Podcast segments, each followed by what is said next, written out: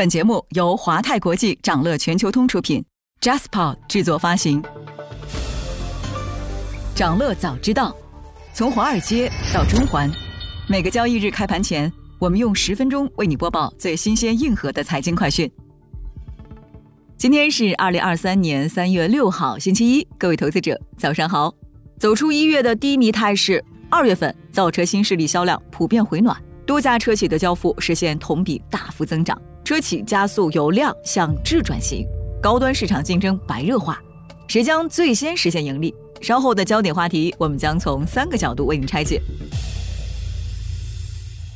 而上周港股震荡走强，交易窗口逐渐打开，美联储发布半年度货币政策报告，坚定致力于百分之二的通胀目标。美国服务业通胀加速到去年十月以来的最高水平，房价出现十年来首次同比下降。在焦点话题结束之后，我们带你一起深入上周全球市场里的大事。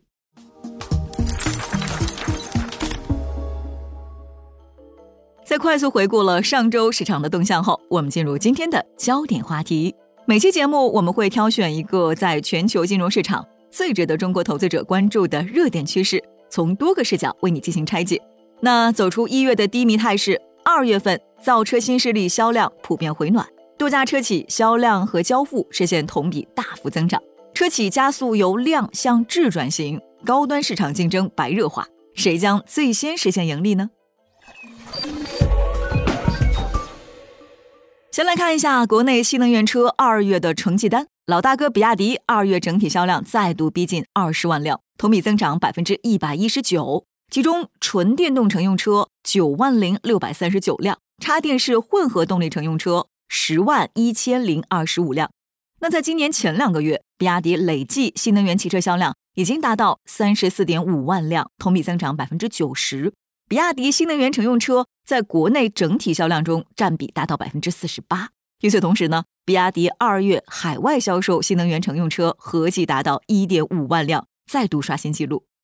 此外，公司二零二三年二月新能源汽车动力电池和储能电池的装机总量约为八点九五二千兆瓦时，二零二三年累计装机总量约为十七点一零零千兆瓦时。广汽埃安继续领跑新势力，二月销量达到三万零八十六辆，同比增长百分之二百五十三，环比增长百分之一百九十五。一到二月累计销量为四万零二百九十二辆，同比增长百分之六十四。同时呢。埃安二月实现超三万辆交付，同比暴增超百分之二百五十。二月份，理想汽车共计交付新车一万六千六百二十辆，同比和环比分别增长百分之九十七点五和百分之九点七。那根据理想对二季度五点二万到五点五万台的交付指引，三月份理想的交付量有望达到两万到二点三万台。理想汽车董事长兼 CEO 李想透露。随着四五月份 L7 包括 Air、Pro 和 Max 的逐步交付，二季度理想的月交付量有望冲刺到三万台。那分析指出，尽管在销量上各家车企分化走势还不明显，但从利润来看，已经出现了较大的差异。理想汽车凭借增程式 SUV 和精准定位，位列高端合资燃油车，有望成最先盈利的造车新势力车企。蔚来汽车二月份交付新车。一万两千一百五十七台，环比增长百分之四十二点九，同比增长百分之九十八点三。今年一到二月，未来累计交付新车两万零六百六十三台，同比增长百分之三十点九。那根据未来对于二零二三年一季度的销量指引，公司预计一季度汽车交付量为三点一万辆到三点三万辆，相当于三月的月交付仍旧只有一万辆左右，并没有突破到两万辆的趋势。不过呢，蔚来宣布了二零二三年换电站建设目标，由原定新增四百座提升到新增一千座，二零二三年将累计建成超过两千三百座换电站。二月份，哪吒汽车交付新车一万零七十三辆，同比和环比分别增长百分之四十一点五和百分之六十七点四，这是时隔两个月后，哪吒汽车的销量重新回到万辆水平。二月份，小鹏汽车共交付六千零一十台。环比增长百分之十五，同比下降约百分之三。小鹏表示，今年正进一步开拓国际市场。二月份，丹麦和荷兰的两家门店相继开业，位于挪威勒伦斯科格的欧洲第一家服务中心也开业并投入使用。此外呢，二月份吉利旗下极氪汽车交付新车五千四百五十五辆，领跑汽车二月交付量为三千一百九十八辆。那业内人士指出，新能源车企的加速正在由量向质转型，拓展中高端市场成为车企新能源战略的重点，而高端化也将提升单车毛利，改善车企的盈利。比如说，比亚迪高端品牌腾势。二月二十三号开启 D 九 EV 全球交付。那就在同一天，吉利汽车举办新能源战略发布会，公司旗下中高端新能源系列品牌吉利银河正式面世，首款电混 SUV 银河 L 七同步亮相。据了解呢，极客旗下第三款新车 Zeekr X 将在四月开幕的二零二三上海车展正式亮相，并有望在年内上市。二月八号，理想汽车发布了为家庭打造的五座新旗舰理想 L 七，将在三月初开启首批用户交付。同时呢，理想 L 八新增 Air 版本，家庭六座旗舰车型理想 L 九已经连续五个月蝉联中国大型 SUV 销量榜首。今年，小鹏汽车也将对 P 七、G 三 i 以及 P 五三款车型进行改款，其中 P 七改款车型预计在今年三月正式亮相。此外，小鹏汽车今年还会发布两款新车，其中一款是 F 平台的五座溜背式 SUV 小鹏 G7，另一台车是 MPV。那从三月份开始，城市智能导航辅助驾驶 NGP 功能将在深圳、上海等多座城市的多款车型上落地，为更多用户带来便捷的智能驾驶体验。不久之前呢，赛力斯和华为签署深化联合业务协议，将进一步推进双方合作。预计二零二六年，新能源汽车产销规模达到一百万台。分析认为，在智选模式下，华为将从技术、产品定义、营销和渠道等多方面深度赋能赛力斯汽车。预计问界品牌二零二三和二零二四年的销量将分别达到二十三万和三十四万辆。二零二四年收入将达到一千零二十一亿元。上周，领跑汽车举行了新品发布会。二零二三款领跑全系新品上市，其中领跑 C 幺幺增程版推出三款车型，纯电动版领跑 C 幺幺有四款车型。那借助新能源汽车渗透率不断提高，越来越多的自主品牌车企试图以高端化实现突破。业内人士指出，新能源汽车处于发展高峰期，合资品牌在新能源转型上相对较慢，传统自主品牌则希望复制魏小李等造车新势力在高端市场的成功。实现弯道超车。二月份，多数车企销量出现明显反弹，那这件事呢，也在市场的预期之中。受春节时间提前的影响，二零二三年初车市整体销售节奏明显提前。二月节后复工，居民工作和生活都逐渐回归常态。上旬，车市处于节后温和恢复阶段；中下旬，各地车市逐渐步入常态。各地方补贴的发放以及新能源价格调整逐步落地，也助推了市场在节后恢复到正常水平。分析指出，二零二三年经济回暖，汽车需求回升，结构性增长动能延续，汽车自主品牌市场占有率持续提升。汽车行业随着经济运行回归正常和各项刺激政策的加持，触底反弹态势明朗，行业景气度持续回升。那随着二零二二年中国平价技术全面兑现。新能源车成本下降的速度和技术进步的频率都比燃油车快得多。二零二三年，中国新能源汽车销量有望达九百万辆。与此同时呢，工信部、财政部也释放出关于新能源汽车的利好政策。工信部即将研究明确新能源汽车购置税减免等接续政策。财政部对购置期在二零二三年的新能源汽车继续免征车辆购置税。那以一辆二十五万元的新能源汽车为例。免征车购税后，购车可以节省两万多元。一边是国内新能源车销售回暖，一边呢却是造车新势力掌门人压力重重。蔚来汽车董事长李斌和理想汽车董事长李想都透露出了造车新势力在今年面临的压力。面对激烈的市场竞争，蔚来将今年的销量目标锁定在了月交付量三万辆。无独有偶，理想也在公司二零二二年财报发布后表示。今年理想汽车在二季度的交付量有望达到三万辆。对于造车新势力来说，单月三万辆的交付量似乎已成为其成长发展中的一个新节点。从财报表现来看呢，蔚来汽车的毛利率在四季度大幅下降到百分之三点九。剔除相关的库存拨备和采购承诺损失后，去年四季度的整车毛利率为百分之十三点五。理想汽车三季度也遇到过类似的情况，当汽车辆的毛利率下跌到百分之十二，以往该项指标在百分之二十以上。问题呢出在公司未能充分预见消费者的观望态度。理想 ONE 的销量大幅下滑，理想 ONE 有关的存货减值和合同损失高达八亿元，直接拉低了车辆毛利率。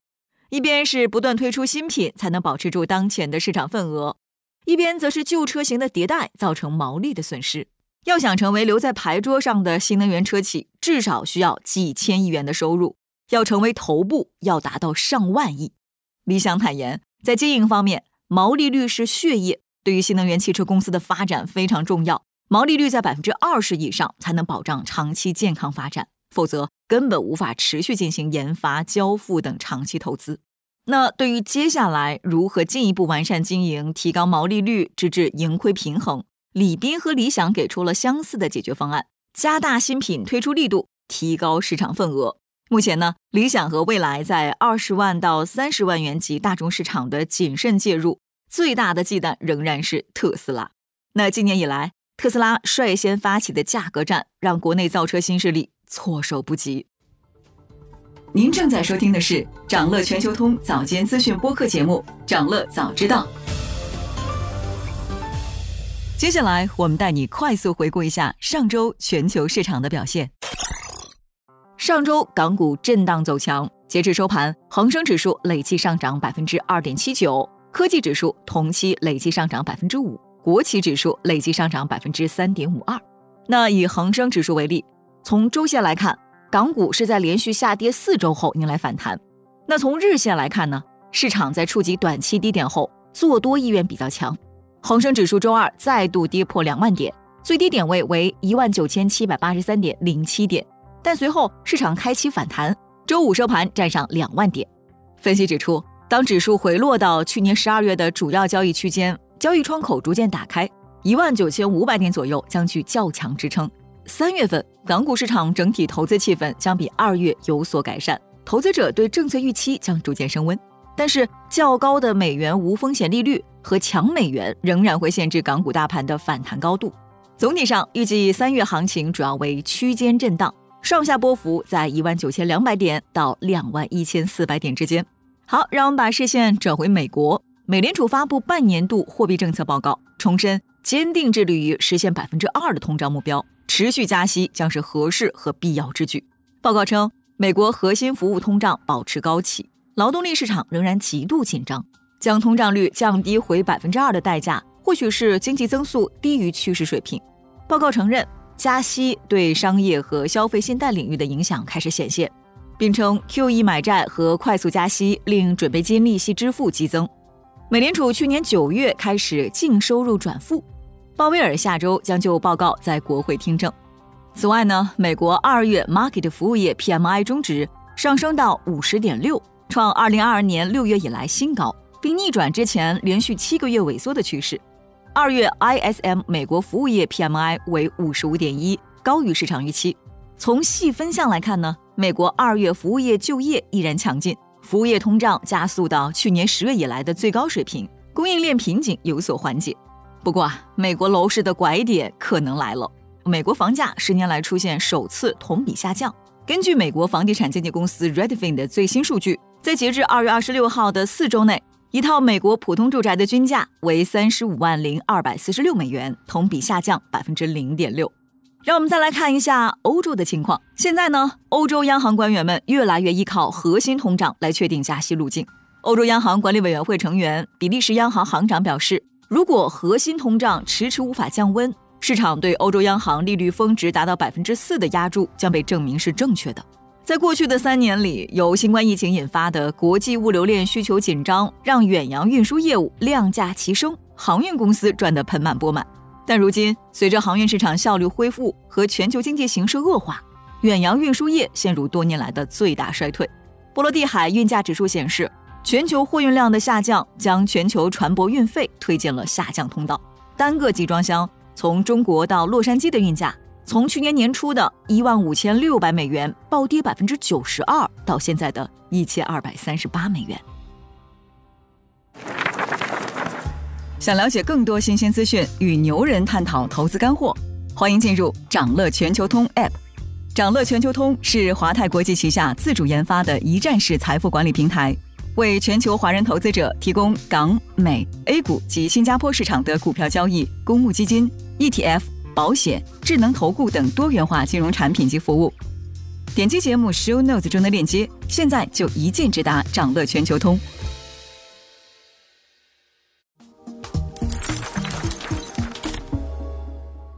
您正在收听的是掌乐全球通早间资讯播客节目《掌乐早知道》。在今天开盘前，还有这些重要资讯值得你关注：亚马逊第二总部房产项目停工。那在启动公司史上最大规模裁员后，亚马逊正在衡量办公场地的需求，已经决定暂停在建的第二总部工程施工。第二总部停工的二期工程包含标志性建筑 Helix。亚马逊没有说明何时重启。此外呢，亚马逊还宣布关闭三个美国城市的八家无人零售门店，被视为裁员之后的又一降本举措。特斯拉墨西哥超级工厂第一阶段投资五十到六十亿美元。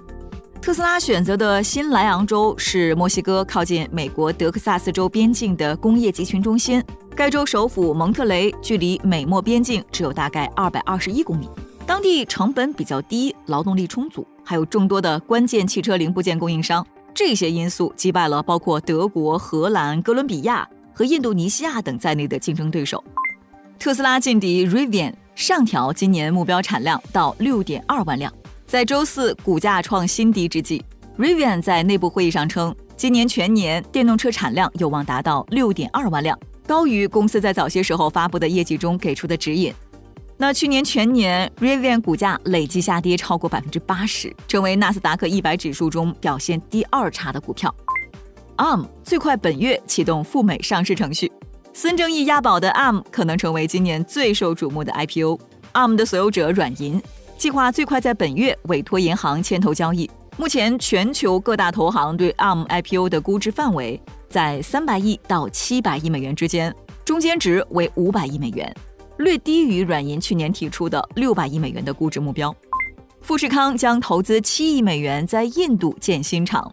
富士康计划在印度南部卡纳塔克邦首府班加罗尔机场附近的一块三百英亩土地上建造 iPhone 零部件工厂。该工厂可能用于组装 iPhone，也可能用于为苹果新兴的电动汽车业务生产零部件。此外呢，本周还有这些即将发生的重要日程值得你关注。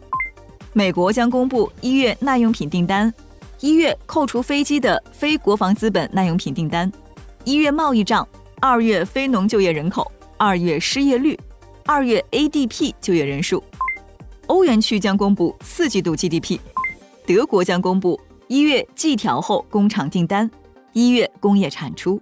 想了解更多新鲜资讯，与牛人探讨投资干货，现在就点击节目 Show Notes 中的链接，进入掌乐全球通 App。